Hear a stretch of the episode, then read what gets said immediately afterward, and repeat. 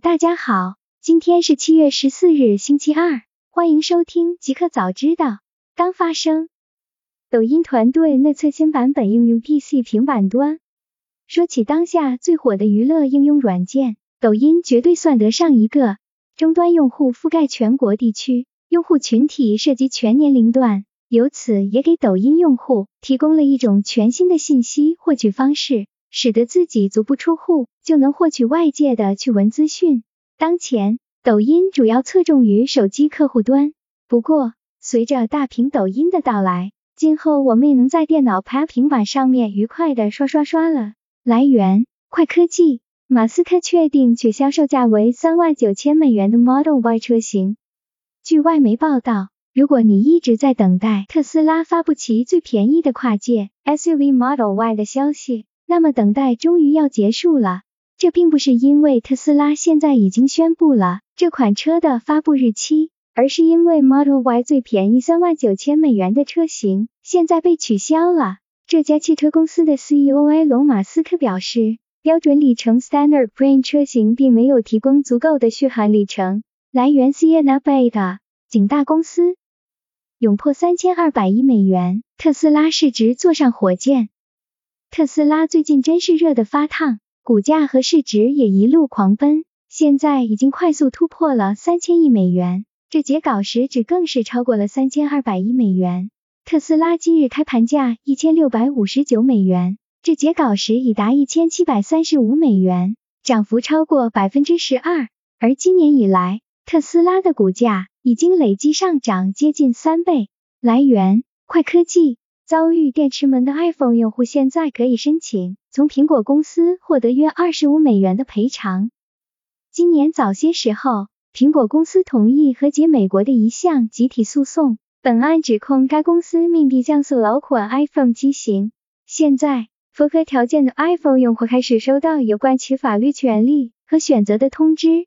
根据拟议的和解方案。苹果将向每位提交索赔申请的符合条件的 iPhone 用户提供约二十五美元的现金支付，其总赔付金额将在三点一亿美元至五亿美元之间。该群体包括任何拥有或之前拥有运行 iOS 一零年二月一日或更高版本的 iPhone 六、iPhone 6 Plus、iPhone 6s、iPhone 6s Plus 和后 iPhone SE。后运行 iOS 十一点二或更高版本的 iPhone 七或 iPhone 7 Plus 的美国居民，在二零一七年十二月二十一日之前，集体诉讼成员必须在他们的设备上经历过性能降低的状况。来源 Sienna Bay 景互联网，GitHub 崩了，微软回应，服务器被盗，正在追回。作为全球最大也是最知名的程序员交友网站，代码托管服务平台 GitHub 那是一天都不能没有的。今天 GitHub 突然就崩了，让很多程序员很担心。询问 GitHub 现在的实控人微软之后，客服回应服务器被盗了，正在追回。网友 s h 枕一爆料，网传微软回应了某个客户的咨询，解释了 GitHub 崩溃的原因。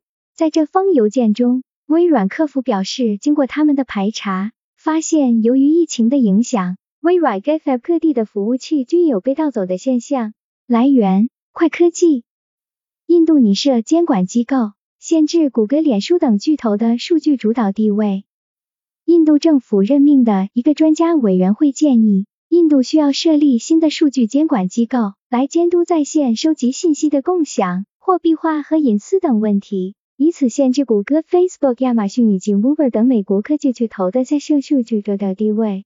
这个由八名专家组成的委员会提交报告称，市场力量本身不会从数据中为社会带来最大的效益，而新的监管机构必须解决由此产生的关键问题。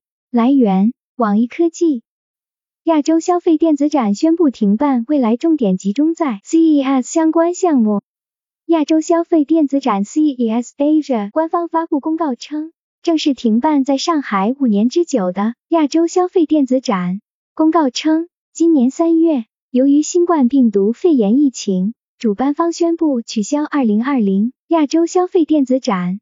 如今，美国消费技术协会 CTA 正式宣布停办亚洲消费电子展。来源：中国网。景新产品。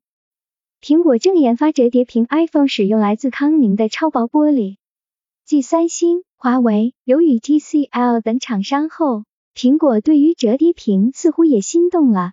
屏幕研究机构 DSCC 的 CEO Ross Young 指出，苹果不会采用塑料 CPR 聚酰亚胺来覆盖折叠屏，而是 EGG 超薄玻璃。